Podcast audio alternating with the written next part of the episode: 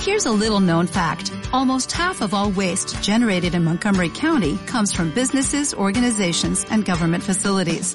Reducing the amount of waste in your workplace will have a positive impact on our environment.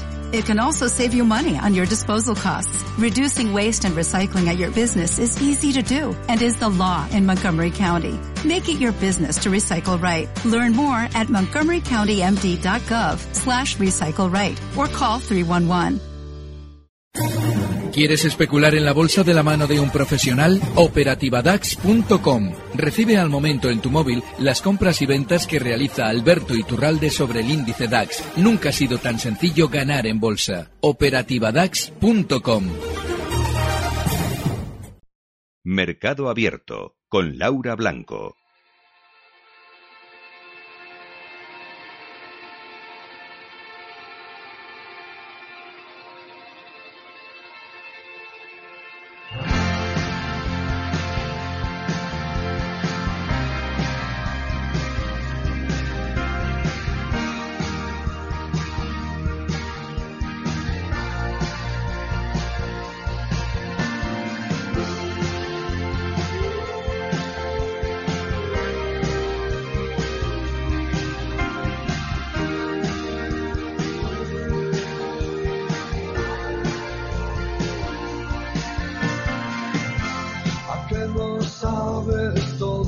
Es un placer saludar a Alberto Iturralde. Eh, don Alberto, muy buenas tardes.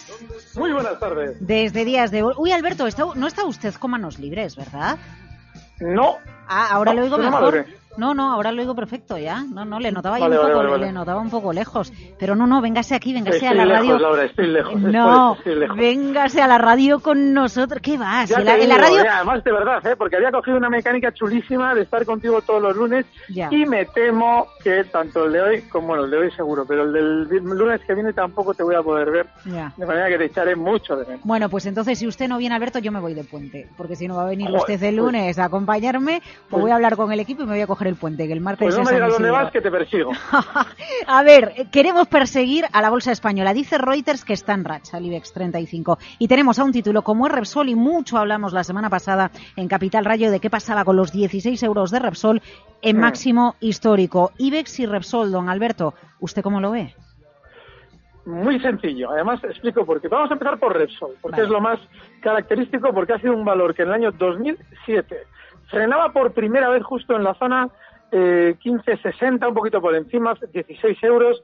Pero digo, yo he bajado esos 16 euros a los 15,60 porque a partir de entonces, desde el 2017, perdón, 2007 hasta ahora, es decir, 11 años, ha estado, pues, ha frenado en cinco o seis ocasiones muy significativos en la zona 1560 o 16. Toda esa zona ha servido de resistencia.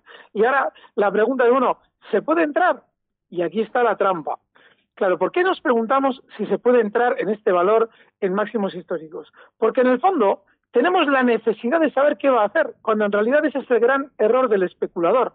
No hay que necesitar saber qué va a hacer un precio. Lo que hay que saber es que sí se puede entrar siempre y cuando tengamos claro un stop.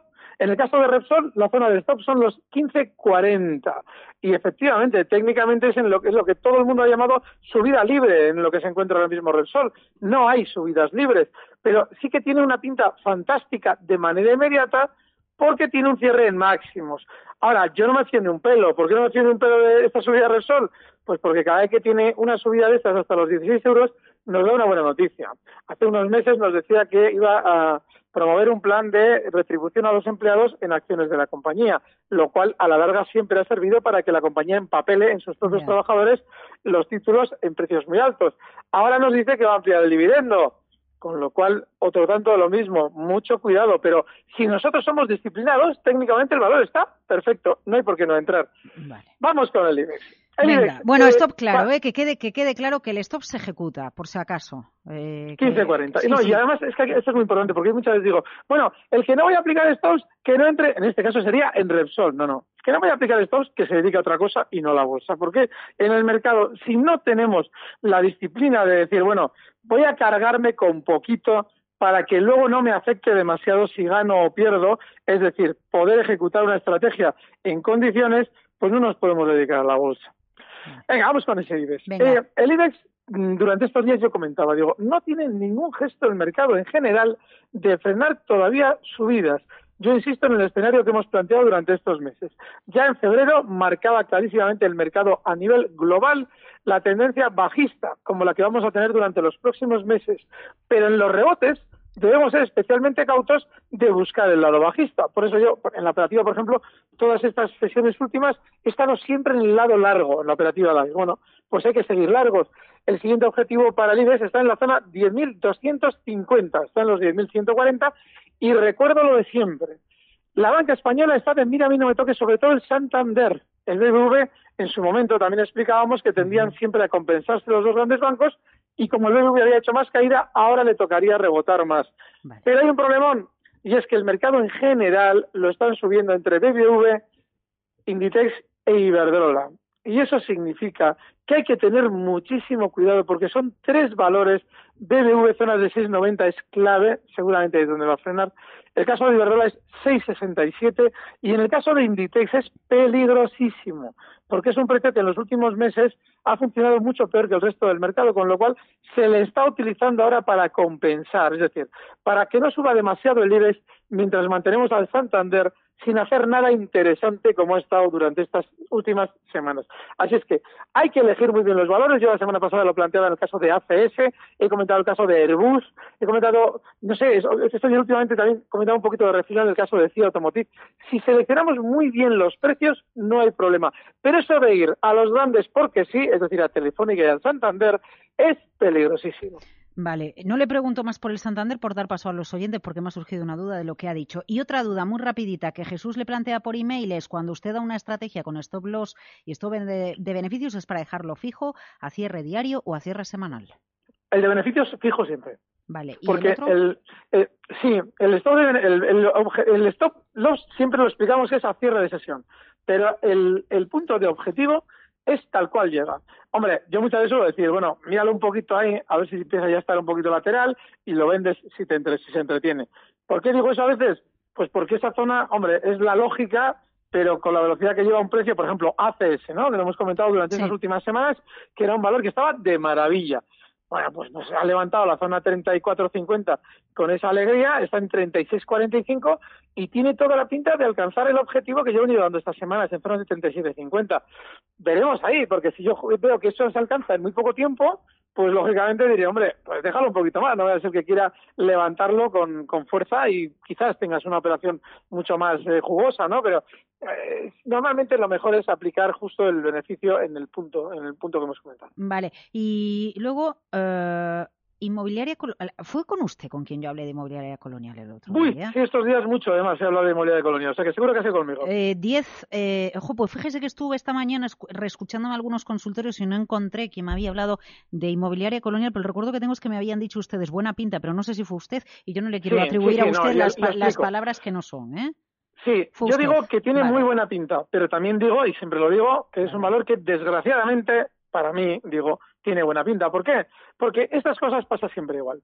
Yo explico que este valor deja muchísimos arruinados y como las campañas de promoción en los valores saben engañar a todos los que no llevan muchos años en el mercado, me encuentro continuamente con quejas de que dicen, no, es que, pero qué va, si eso no es peligroso, si ha cambiado, la compañía ha cambiado, si eso es una maravilla. Y yo digo, no, no es ninguna maravilla. Ustedes no les debe extrañar ver a Inmobiliaria Colonial en 32 y no olviden nunca dos cosas muy importantes, que es un valor que ha sabido estar cuatro años fuera del mercado después de haber caído desde el nivel 1730, porque con Contraspeed sería 1730, hasta 66, cuatro años fuera del mercado y luego, atentos, desde el nivel 26 subir hasta 1500, no, perdón, 1350 en dos años para ahí ser el, el mejor valor de la bolsa española. Todo el mundo comprando inmobiliarias coloniales, hombre, esto no es ningún chicharro, esto es una maravilla, eso está muy bien. ¿Qué cosas dice Iturralde? Bueno, pues nada. Desde 1350 lo golpearon a la baja hasta, agárrense, el nivel 1.40, ¿vale? Y ya dicho esto, yo creo que lo he dicho todo. Quiere decir que a partir de ahí, ustedes en este valor se pueden esperar cualquier cosa. Y yo días atrás comentaba, ha preguntado un oyente que vamos, que la zona 12 seguramente se va a ver sin ningún problema. Y no debe extrañar no debe extrañar ver unos excesos brutales en, en inmobiliaria colonial. Pero recuerden que esos excesos son marcas de la casa y siempre acaban en tragedia. Con lo cual, si ustedes van a entrar en este valor, que no es nada descabellado, coloquen poca parte de su capital en él para que no les preocupe o no les dificulte aplicar un stop llegado el caso. Vamos a ir a... ¿Dónde vamos a ir? A La Rioja. Javier, buenas tardes.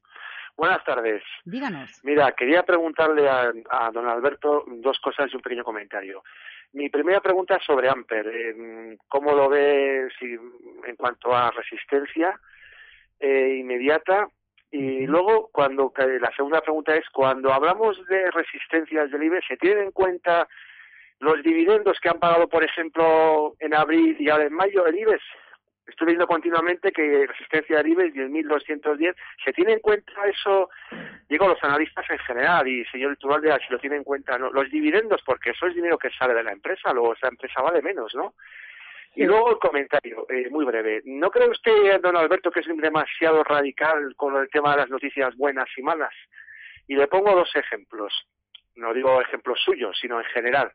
Farmamar. Farmamar dio una noticia muy negativa hace cuatro meses, la dio el núcleo duro de la empresa, como le gusta a usted decir. Y la acción cayó un 30%. Ahí está muerta de asco. Y luego CaixaBank, por ejemplo, ha dado supuestamente buenas noticias y no para de subir.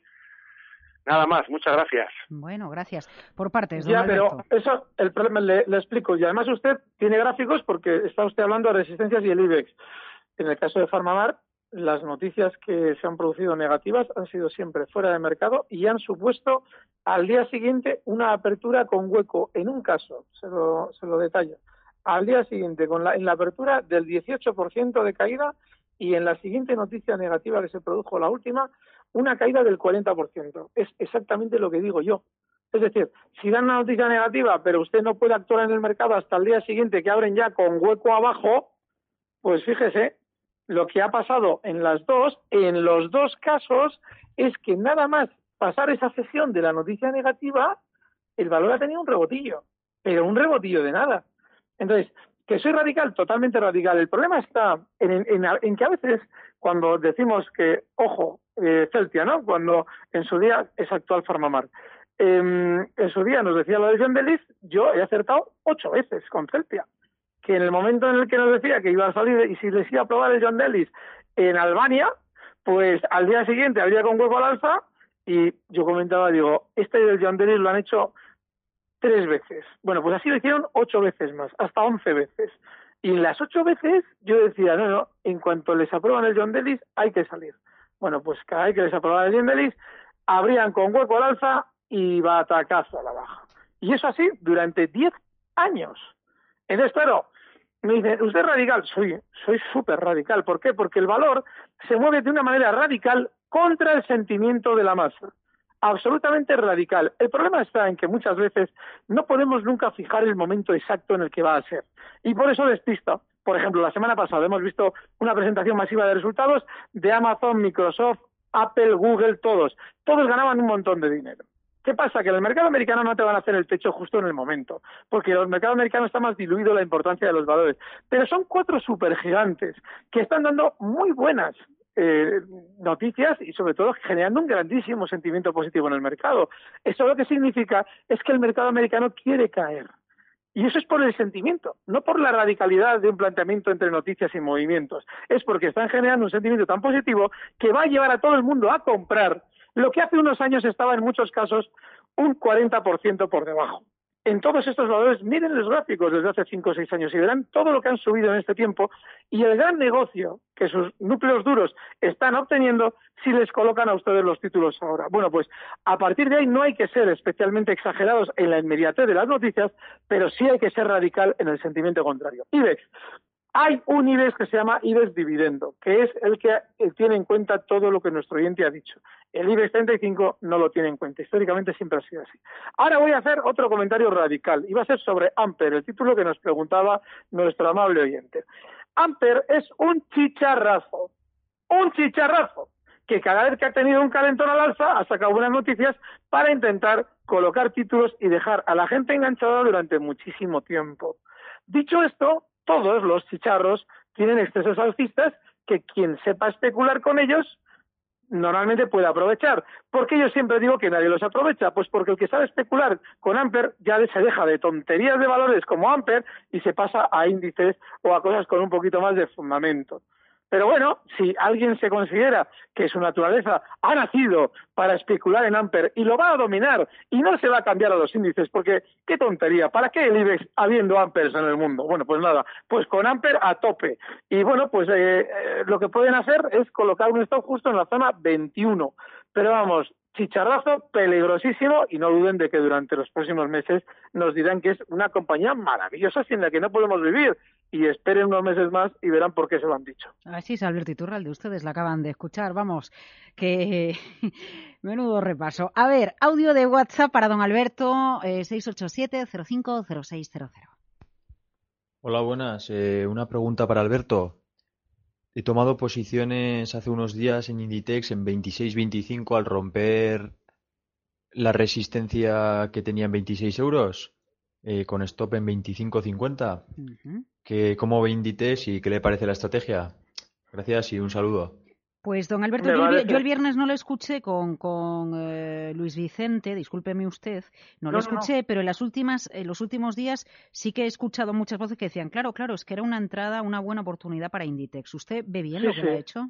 Sí, mire, ese es el, el cronoanalista, el analista de la máquina del tiempo, que una vez que ya se ha producido el movimiento al alza, te dice, hombre, era clarísimo. Sí, sí, pero tú ves caída Inditex del último año día tras día, como ha hecho, y a ver quién los tiene para claro, meterse en 23. Pues si le digo la verdad, eso es lo que me ha pasado a mí a título personal. Yo la veía y decía, jo, pues yo qué sé si va a vender menos, si va a seguir cayendo a 18, y, y, y claro, claro, es que eso pasa. O sea, eso Laura, se, tengo súper entrecortado. No, no, diga usted, diga usted, nada, estaba hablando de más. Diga usted, diga usted. No, no, pero es que tú, tú puedes cazar eso. Tú sí lo puedes cazar porque tú no estás tan metida en los gráficos como estamos nosotros.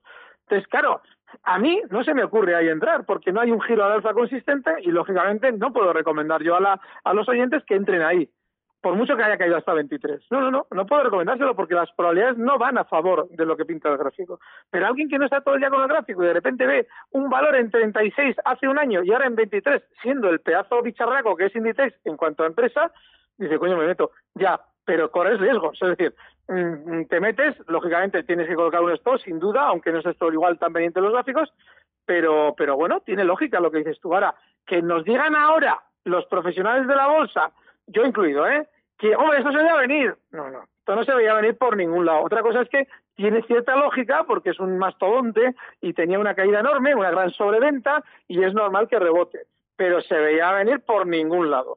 Claro, dicho esto, para la estrategia de nuestro cliente, que la ha planteado muy bien, habría ya que subir ese stop justo en los 26.25, hay que colocarlo ya. Hoy cierra en 26.62. Y el objetivo alcista inicial en los 27.15, donde hace unos meses hacía un huequito que parece muy discreto, pero que es muy importante. Así es que 27.15 el objetivo alcista. Bilbao Jesús, buenas tardes. Buenas tardes, Laura. Buenas tardes, Alberto. Le llamaba para preguntar eh, el IBEX, a ver si cómo lo sigue viendo, hasta dónde cree que puede llegar, y el BBVA lo mismo, a ver hasta hasta qué precio para poner precio de venta. Vale, venga. Vale, lo del BBV es muy sencillo, porque en el BBV hemos comentado todas estas semanas, creo que es, no sé si es, a ver, si el gráfico, 7 o 6,90, a ver cuál es. Sí, los 6,90 es justo el precio de salida. Lo voy a intentar afinar un poquito. Bueno, zonas de 6,85 ya es uh -huh. para salir, en mi opinión. Puede estar más tiempo ahí. Es que además lo digo porque Jesús le aviso que puede estar más tiempo ahí, porque antes de que se descolgara la baja, le explicamos en su momento que el BBV tenía un límite en tal, subió unos céntimos más y nos llamó para decirnos que, joder, ¿qué pasaba? Que eso todavía seguía subiendo. Y efectivamente, al de dos días se pegó el leñazo que avisábamos, con lo cual que no intente afinar mucho Jesús con esos 6,85, ¿vale? Esa es la zona ya de resistencia y a partir de ahí hay que tener ya mucho cuidado. Y en el caso de IBEX, los 10.250. Hay un problema con el IBEX a la hora de buscar el lado corto o de salir así como así. Y es que todavía no tiene volatilidad, es decir, no tiene nerviosismo para decir, hombre, está haciendo un techo y se va a caer. No, todavía no tiene nada de eso. Con lo cual hay que dejarlo que siga al alza. Pero sí, en los 10.250 ahí tiene una resistencia importante. Protagonista del mercado, Alberto Iturralde, que nos acompaña en consultorio de bolsa. Y nos vamos a otro audio de WhatsApp, 687-05-0600, eh, don Alberto. Buenas tardes. Para el consultorio de esta tarde de Alberto Iturralde, eh, mi pregunta va sobre el DAS. Eh, el planteamiento que tengo es ponerme corto sobre los 12.000, perdone, sobre los 13.000 y poner un stop eh, a esa operación sobre los 13.100. Y el objetivo que me he planteado es en torno a los 12.750. A ver qué opina él. Gracias, un saludo. muchas gracias a usted. Que no me gusta. No me gusta por una razón. A ver, es, durante estos días es probable que se produzca un giro a la baja del mercado. Pero ahora mismo no hay nada que nos apunte en ese sentido. Yo especulo muy rápido en la operativa DAX y sigo alcista. Esos días le hemos pillado una cantidad de puntos tremenda, porque tú no puedes estar predispuesto necesariamente a especular en contra del movimiento que se está produciendo. Eso yo lo he explicado en muchas ocasiones. Tiene una razón lógica que tenemos que observar tiene que ver normalmente el colocarnos siempre o, decir, bueno, está subiendo mucho, no me incorporo alcista, pero voy a ver, voy a ver si en este punto me pongo corto. Eso se debe a que tu tendencia es la de introducir demasiado riesgo en el mercado porque en realidad en la bolsa quieres emociones, necesitas acertar. No te permites a ti mismo no acertar. Por eso buscas el lado bajista porque dices, coño, ya me he equivocado no entrando alcista, no me quiero yo volver a equivocar, ahora si entro alcista, con lo cual voy a ver si no me equivoco poniéndome bajista. No, no se preocupe usted de equivocarse. Siga la tendencia en general, que sigue siendo alcista, y en el momento en el que esto frene y realmente veamos un giro a la baja, efectivamente, se podrán abrir los cortos. ¿Y por qué digo que mal? Por los dos sentidos. Porque el stop tampoco está bien colocado. Usted tiene que ver que justo en la zona 13.170, ahí hay una acumulación enorme en el DAX. Entonces, ahí es donde tiene que estar el stop, incluso más arriba, 13.200 concretamente. Pero vamos, en principio, ya le digo, no creo que haya que estar buscando sistemáticamente el lado corto para una operación tranquila, porque es una operación cortita, o sea, no es, no es un gran beneficio el que vamos a tener hasta 12.750. Entonces, si lo vamos a hacer a meses vista, pues quizás, pero para ese beneficio estamos especulando contra el mercado. De Prosegur algo que decir, porque tengo varios correos por aquí, uno si entrar a estos precios, otro también estaba, entrando, estaba estudiando una entrada en Prosegur. ¿Prosegur sí o no, don Alberto? A ver, Prosegur... Mm, no, no, no, pero a ver, tiene, tiene lógica ¿eh? que nos pregunten por él. Eh, ha tapado un hueco estos últimos días. Siempre explicamos que los huecos en realidad no es que se deban tapar, pero sí que son zonas de soporte en este caso, en las que el precio, pues como ven, en Prosegur ha parado de una manera la caída de manera súper contundente. No, yo no entraría en Prosegur, pero no porque no tenga lógica, ¿eh? sino porque en general, eh, mm, no sé cómo explicarlo, debería volver a haber un giro de alza consistente que no se está produciendo. Sin embargo, tiene lógica que quien especule muy rápido en el mercado, que no debería andar enredando con Prosegur, pero bueno, quien lo haga muy rápido en el mercado, ahora sí puede hacerlo en Prosegur, excepción. ¿Por qué?